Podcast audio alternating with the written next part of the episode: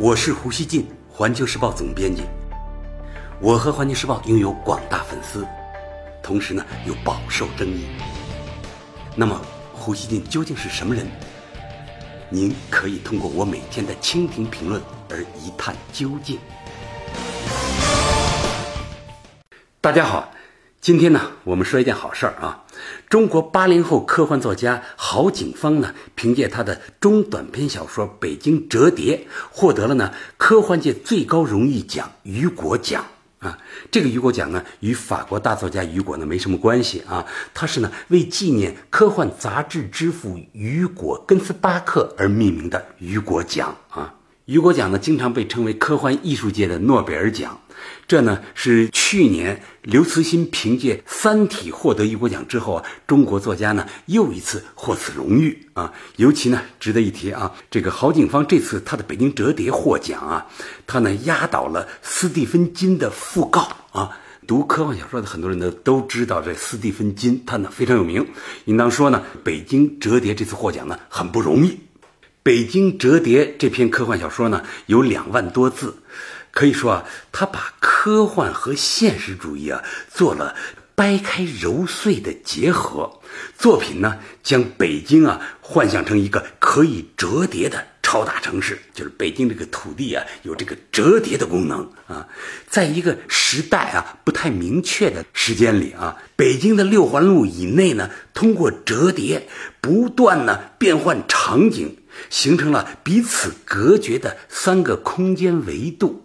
其中呢，第一空间呢，生活着五百万统治者和管理者；第二空间呢，汇集了两千五百万精英白领和学生们；第三空间的人呢，最多啊，高达五千万啊，他们呢都是从事重复性工作的底层劳动者啊，幻想了一个超大型的北京啊。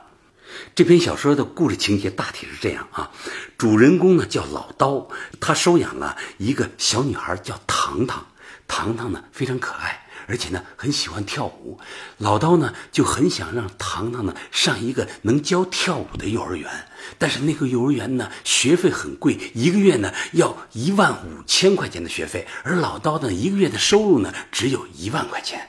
老刀呢对养女的感情非常感人，但是呢，故事的重点不在这里。老刀啊，他为了给女儿筹集幼儿园费，接了一个活儿，就是呢，第二空间里的一个男孩啊，爱上了第一空间里的一个女孩。老刀呢，先冒险穿越到第二空间。从这个男孩手里呢，拿到了信物，去送到第一空间那个女孩的手里，然后呢，再把女孩的回信送回到第二空间男孩的手里。小说啊，通过老刀在三个空间之间的冒险穿行，因为呢是不许私自穿行的啊。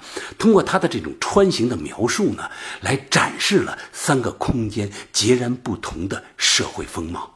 在第一空间里啊，是一派上流范儿啊，那里呢都是庄园、草坪、高大的树木和我们所知道的、能够想象出来的这个世界的美好的各种东西。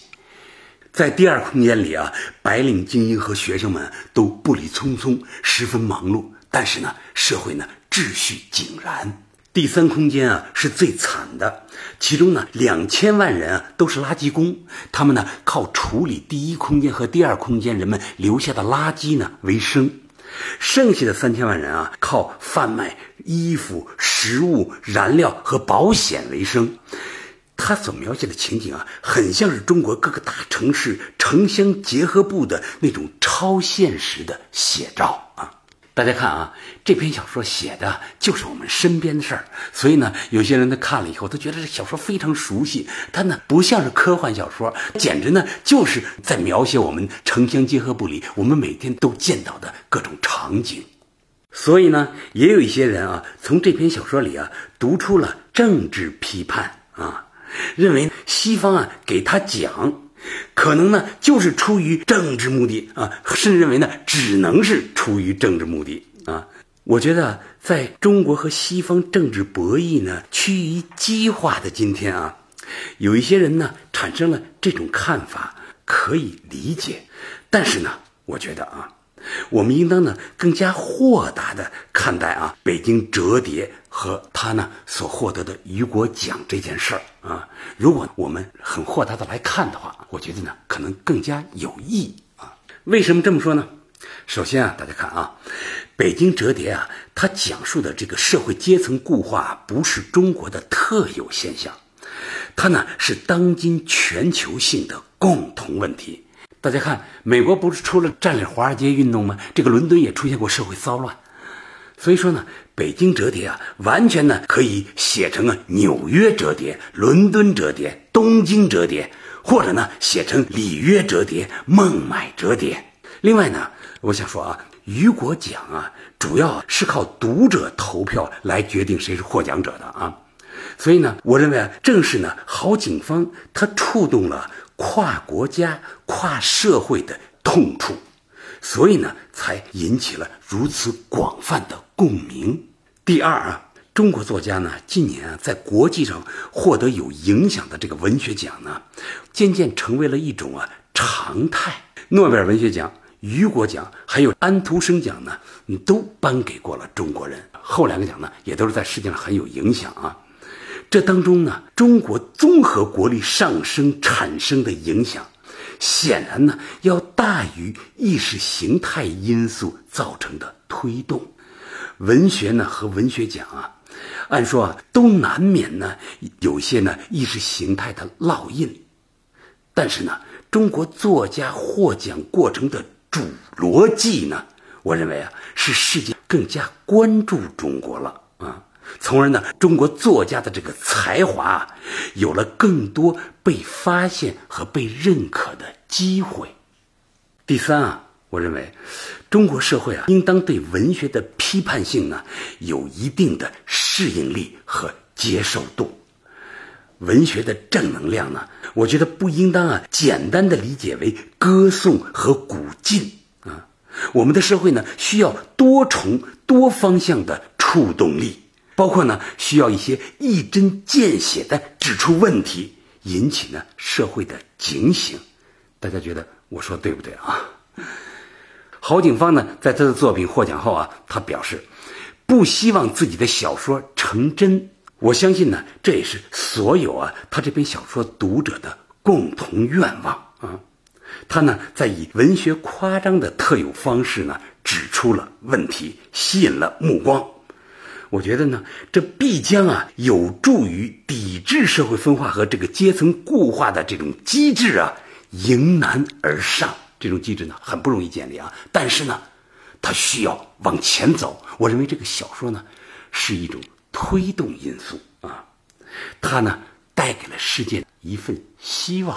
应当说，要说啊，经过新中国半个多世纪的发展，尤其呢是通过改革开放以来，我们这个社会的急行猛追，中国呢整体科学文化水平啊，大体呢克服了与发达世界的时代性差距。我认为啊，中国的很多创作领域呢，历史性的。站到了可以呢参与全球一线竞争的全新基础上，这也是我的一种看法啊。刘慈欣的宏大叙事和郝景芳呢，他关注个体人心的软科幻呢，都先后获得了雨果奖。这呢证明了中国科幻界啊，已经翻开了出世界级大师的新一页。最后我想说啊。这岂止是科幻小说界的变化啊！我觉得啊，中国呢，其他领域也都存在同一级别爆发的可能。所以呢，也许我们大家应当鼓励啊，有越来越多有能力做出成就的中国人，参加呢中国在世界范围内厚积薄发的第一批开拓者。希望他们有这样的意识。感谢收听今天的胡言不乱语，咱们下期见。